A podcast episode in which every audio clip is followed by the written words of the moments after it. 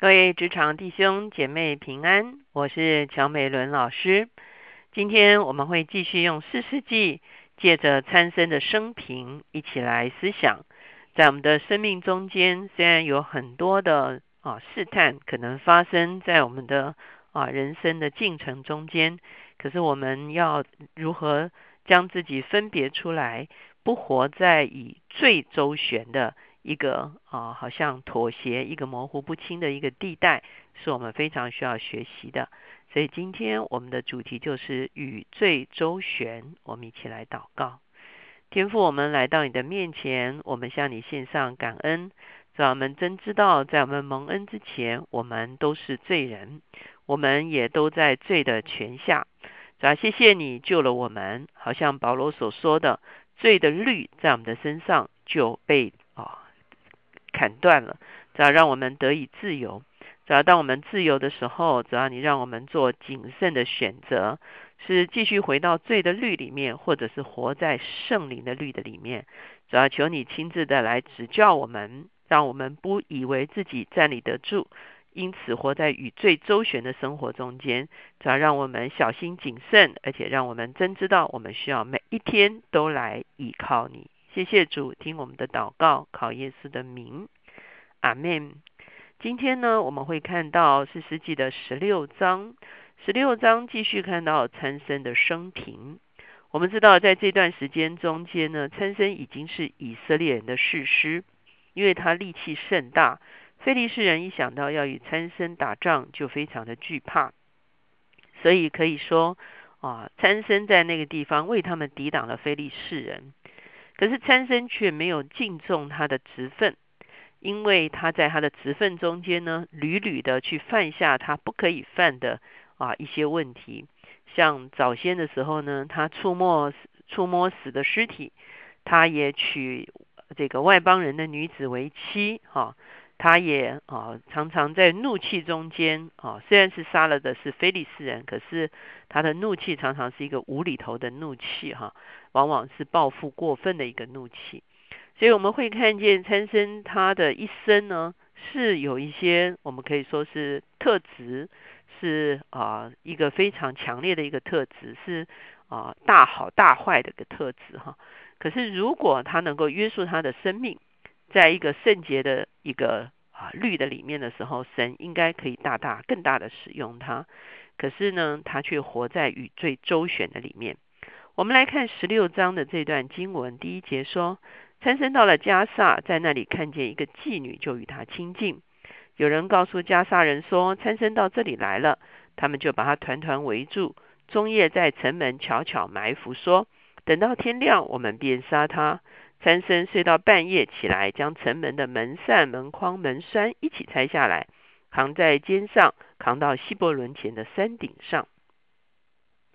加萨是一个非利士人的城市，哈，参生却到加萨非利士人的城市去招妓，哈，这个就是他实在没有过一个正常的生活，哈，所以呢，加萨人当然是很高兴这个参生自己送上门来，所以强团团将他围住。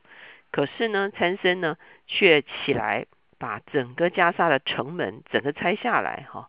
一直扛到希伯伦去哈，希伯伦还离加萨还是有点距离的哈，他是在犹大的山地，所以你会发现参生的确是有蛮力，可是呢，他却在生活上不检点。第四节，后来参生在梭列谷喜爱一个妇人，名叫大利拉，菲利士人的首领上去见那妇人，对他说：“求你匡哄参生，探探他因何有这么大的力气，我们用合法能胜他，捆绑克制他。”我们就每人给你一千一百色克勒银子。我们看见参生继续过着不正常的生活。他到梭列谷呢，去跟一个大利拉的妇人，叫大利拉的妇人，应该是同居在一起哈。所以呢，菲利士人呢就去买通这个妇人。我们看见这个妇人对参生其实没有真的感情哈。他看见菲利斯人愿意给他大笔的银子，他就宁可出卖参生。可是参生呢，却完全没有察觉。所以大力拉对参生说：“求你告诉我，你因何有这么大的力气，当用合法捆绑克制你？”参生回答说：“人若用七条未干的青绳子捆绑我，我就软弱像别人一样。”于是菲利士人的手里拿了七条未干的青绳子来，交给妇人，他就用绳子捆绑参孙。有人预先埋伏在妇人的内室里，妇人说：“参孙呐，菲利士人拿你来了。”参孙就挣断绳子，如挣断金火的麻线一般。这样，他力气的根由人还是不知道。我们看见大利拉已经出卖参孙一次了，可是参孙好像丝毫不以为意哈。这就是参孙真的是活在一个罪的边缘哈。意思就是说，他以为他可以啊，好像活在最终的生活中间，可却可以全身而退哈。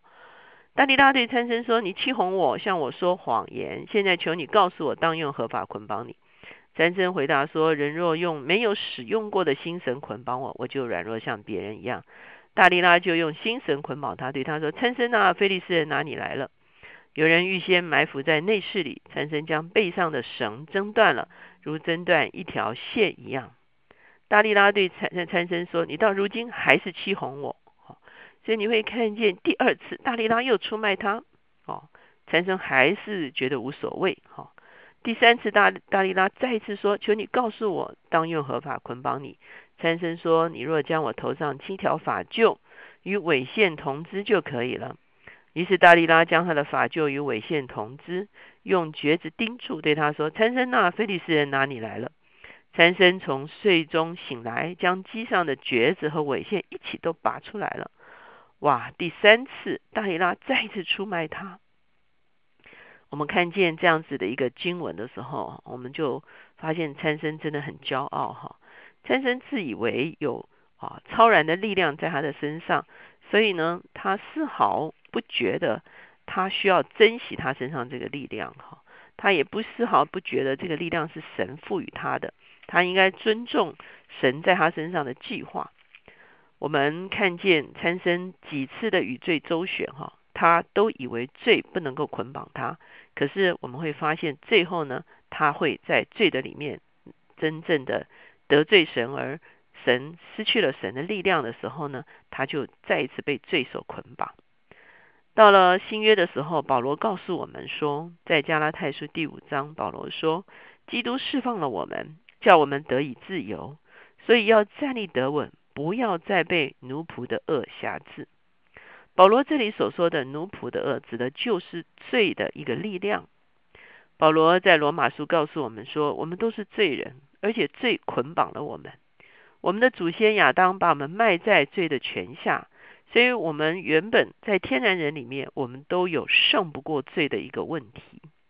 可是基督十字架的能力超过我们所能够想象，领导我们，把我们从罪的律里面释放出来。这个时候我们就自由了。可是保罗告诉我们说，我们是要善慎选，在我们自由之后，我们要做一个谨慎的选择，不要再回到罪的律的辖制下面。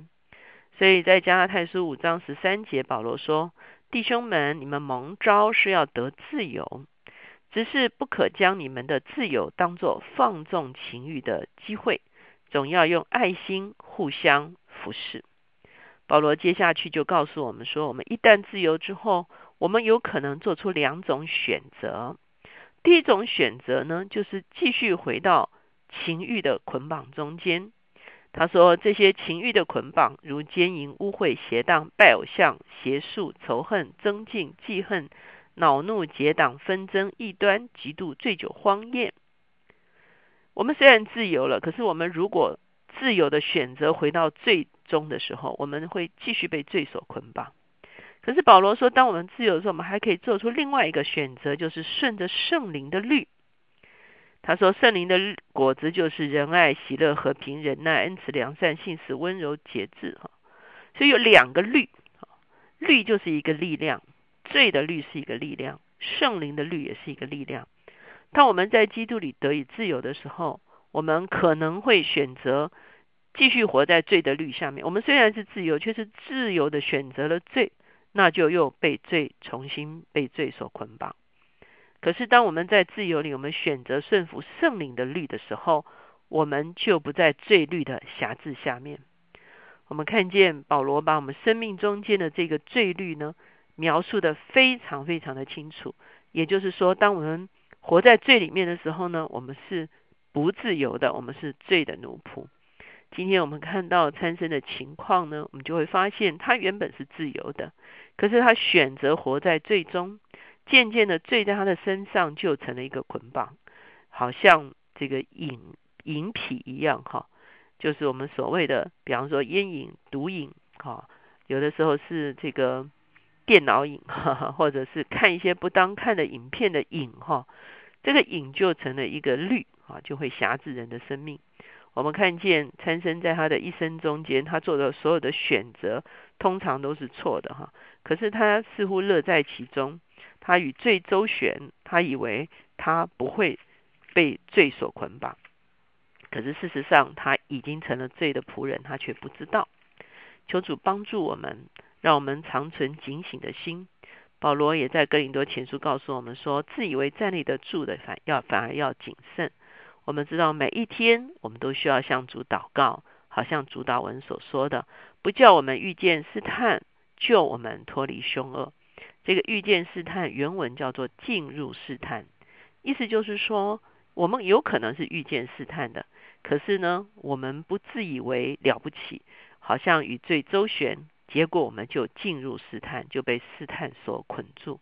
求主帮助我们，让我们看见。一些在我们生命中间会危及我们生命的一些啊，这个一些不对的网罗的时候，求主帮助我们存心谨慎，而且全心的来依靠我们的主。我们一起来祷告，亲爱的主耶稣，我们来到你的面前，我们向你献上感恩，主要因为你是胜过试探的，主要仇敌无论如何试探你，主要你能够活在真理中间，以至于你胜过试探。我们知道，今天我们在基督里面，我们可以从罪的捆绑中出来，我们也可以支取基督胜过试探的恩典。啊，因此，在我们每一天，在我们的工作里面，在我们的人际关系的里面，主要在我们的生活方式中间，有许许多多的试探出现的时候，主要求你保守我们，让我们知道我们不是靠着自己来胜过，主要我们乃是支取你得胜的力量在我们的里面。主要我们知道，我们不过是血肉之躯，我们都是软弱的人。那可是我们若是靠着你的力量，我们足可得胜。求主帮助我们，不过一个自以为是、与罪周旋的生活。谢谢主，听我们的祷告，靠耶稣的名，阿门。